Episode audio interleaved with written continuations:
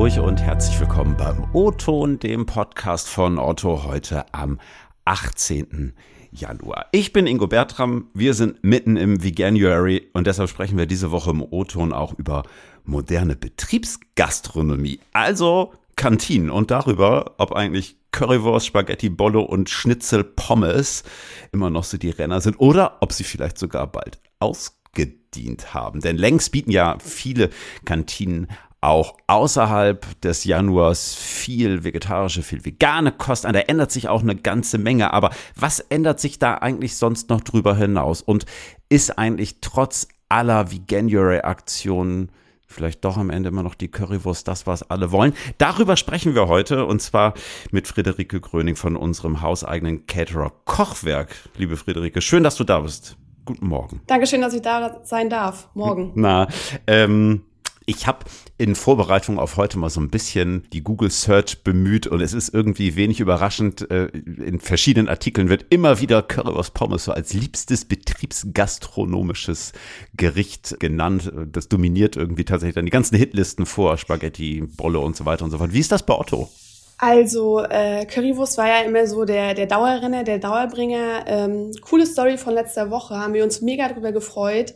Ähm, wir hatten letzte Woche am Mittwoch äh, das Gemüsecurry, was wir ähm, 60 Mal häufiger verkauft haben als die Currywurst. Und ich glaube, da ist halt schon ein ganz klarer Trend zu erkennen. Äh, und es ist auch ein schöner Trend aus unserer Sicht. Hm. Merkt ihr das eigentlich jetzt auch abseits äh, von den ganzen Veganuary-Aktionen, dass mehr Menschen auch ja gesünderes Essen bevorzugen? Oder sind so dicke Soßen, Schweinebraten und so eigentlich immer noch so heimliche Stars?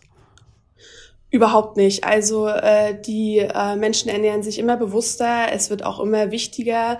Die veganen Gerichte nehmen immer mehr an, an Fahrt auf. Ob es die vegane Pasta, das vegane Gemüsecurry, die vegane Pizza ist, die verkaufen wir wirklich, wirklich oft. Und ich denke, dass es schon ein ganz klarer Trend ähm, sich abbildet, dass es immer wichtiger wird, was esse ich eigentlich, woher mhm. kommt es, was ich esse und was ist eigentlich drin. Mhm. Wie sieht's grundsätzlich aus bei euch mit veganem oder auch vegetarischen Angeboten? Das ist nicht nur was im Januar, oder?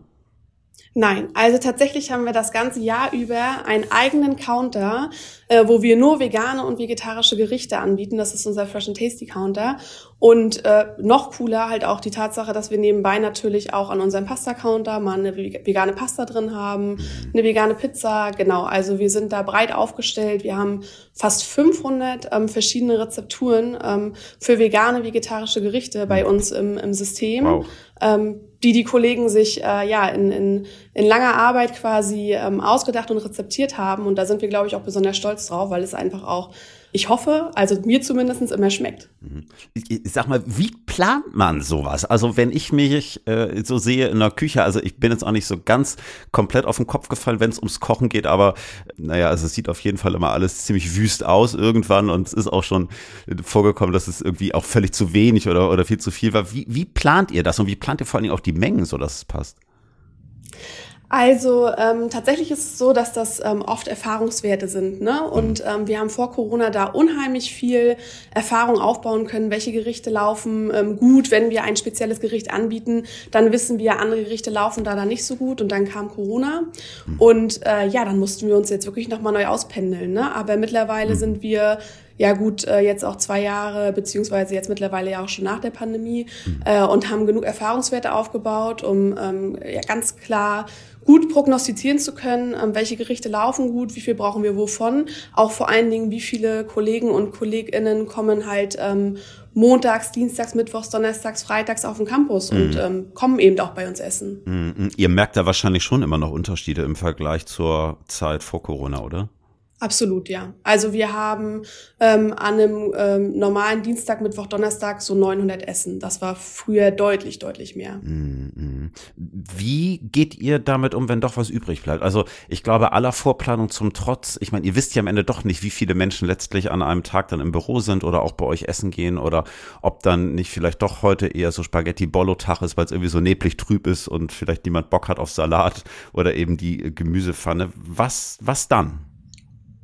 Ja, das Coole ähm, an unserer Produktionsweise ist ja, wir planen dann, ich sag jetzt mal 200 Mal das Gericht für den Fresh and Tasty Counter, also das vegane Gericht. Und wir produzieren dann aber just in time. Das heißt, ähm, wir haben dann 50 Portionen quasi ähm, vorproduziert und wir merken dann, okay, wir sind jetzt bei Portion 20 und wir haben aber eben immer noch ähm, viele Menschen in der Schlange stehen. Dann produzieren wir just in time nach und so kann man natürlich regulieren, dass möglichst wenig ähm, Überhang halt bleibt. Und mhm. ähm, deswegen schmeißen wir am Ende des Tages eigentlich fast gar nichts. Und das ist auch das Ziel, fast gar nichts weg. Mhm. Ich will da noch mal so ein bisschen nachfragen, weil ich finde gerade so Müllvermeidung, klar, bei Lebensmitteln ist es das eine. Auf der anderen Seite kann ich mir tendenziell vorstellen, gerade auch in der Betriebsgastro ist ja wahrscheinlich auch viel To-Go-Verpackung, ne? Oder irgendwie so Servietten und so ein Kram. Also so grundsätzlich Müllvermeidung in der Kantine. Wie geht ihr das an?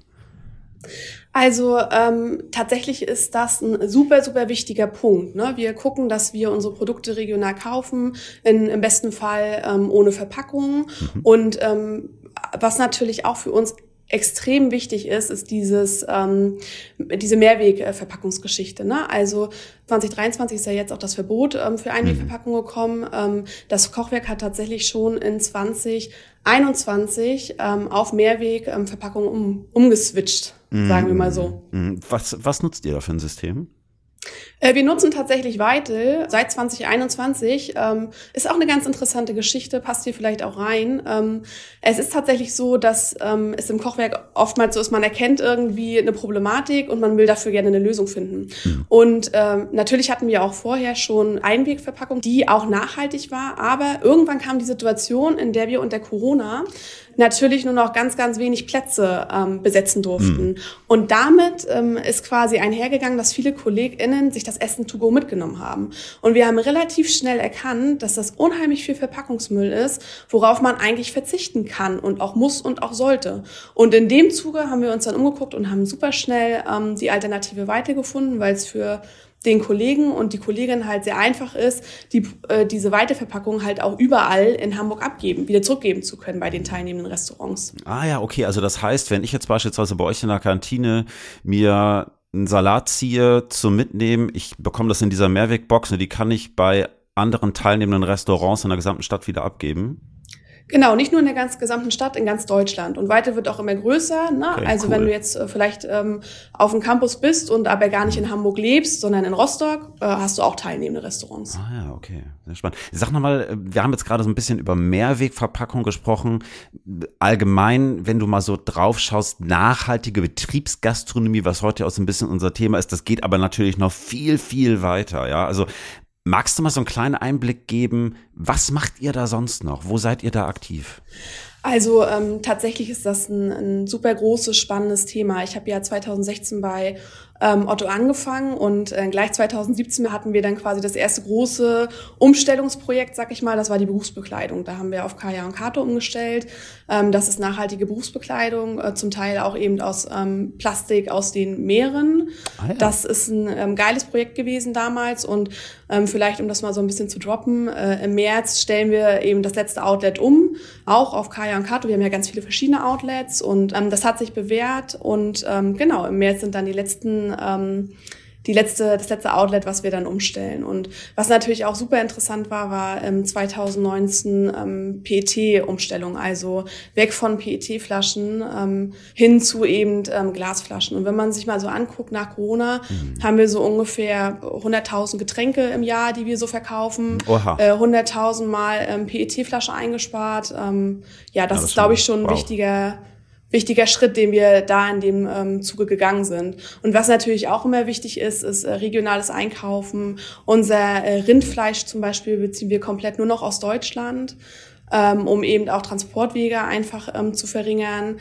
Und ähm, ja, das sind ganz viele verschiedene Themen, die auch noch kommen werden. Also wir sind da auch nicht müde, uns immer wieder zu hinterfragen, ähm, was ist denn eigentlich ähm, noch umstellbar, was ist wichtig. Mhm. Was jetzt zum Beispiel ein Projekt ist, was wir ähm, auch zeitnah quasi ähm, an den Start bringen wollen, ist CO2-Auslobung. Also welche CO2-Werte ähm, haben eigentlich ähm, die Gerichte, die wir hier ähm, ja, über den Tresen reichen. Ja.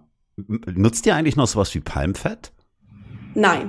Also ähm, Palmfett haben wir auch tatsächlich, ich meine, 2019 umgestellt. Und das war natürlich auch ein sehr, sehr wichtiger Schritt, den wir ähm, da damals gegangen sind. Wahrscheinlich auch gar nicht so einfach, oder? Also wenn man mal so ein bisschen drauf achtet, es ist ja einfach in wahnsinnig vielen Produkten auch gerade Palmöl enthalten. Sowas mal eben zu substituieren, stelle ich mir schwierig vor. Ähm, ja, tatsächlich ist das auch ziemlich schwierig, aber den Aufwand, den Weg muss man halt gehen. Und in dem speziellen Fall war es halt so, dass die Kollegen wirklich jede, jedes Zutatenverzeichnis unserer Produkte durchgegangen sind, mhm. nach und nach, und wir eben die Produkte substituiert haben durch ähm, Produkte, die eben kein Palmfett mehr enthalten. Mhm. Siehst du so gerade Nachhaltigkeit als Thema in der Gastronomie und gerade auch in der Betriebsgastronomie weiter wachsen? Also ist das so der Trend für die Zukunft? Ja, absolut. Also ich glaube, dass ähm, das ein wichtiger Schritt in die richtige Richtung ist und wir werden nicht von heute auf morgen, ähm, also keiner von uns wird auf, von heute auf morgen irgendwie perfekt sein mhm. in diesen Themen, aber nach und nach werden wir immer mehr äh, Themen angehen, immer mehr ähm, Dinge umstellen, immer nachhaltiger unterwegs sein. Das ist, das ist wichtig für uns alle, denke ich. Und da ähm, tut eben auch mal das vegane oder vegetarische Gericht einfach sein, ähm, sein Teil, trägt sein Teil dazu bei. Also ich, ich will jetzt niemandem vorschreiben, jeden Tag irgendwie fleischfrei zu essen, ähm, aber einfach bewusst ähm, Fleisch zu konsumieren und sich bewusst darüber Gedanken zu machen, ähm, brauche ich das jetzt eigentlich? Mhm, okay, also eine komplett vegane Kantine bei Otto wird es erstmal nicht geben. Spannende Frage, die sicherlich kontrovers diskutiert werden kann.